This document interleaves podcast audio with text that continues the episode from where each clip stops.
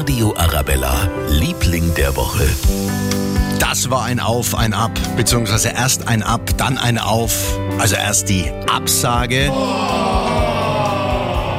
Und jetzt ist doch alles gut. Das Volksfest in Penzberg findet statt. Liebe Penzberger, es wird gefeiert.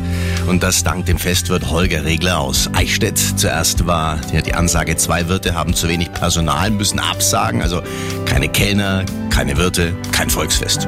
Auf den letzten Drücker hat sich jetzt aber doch noch ein Wirt gefunden, der auch noch ordentlich viel Personal mitbringt. Also ein Glücksfall. Am 26. August kann das Fest ganz normal beginnen.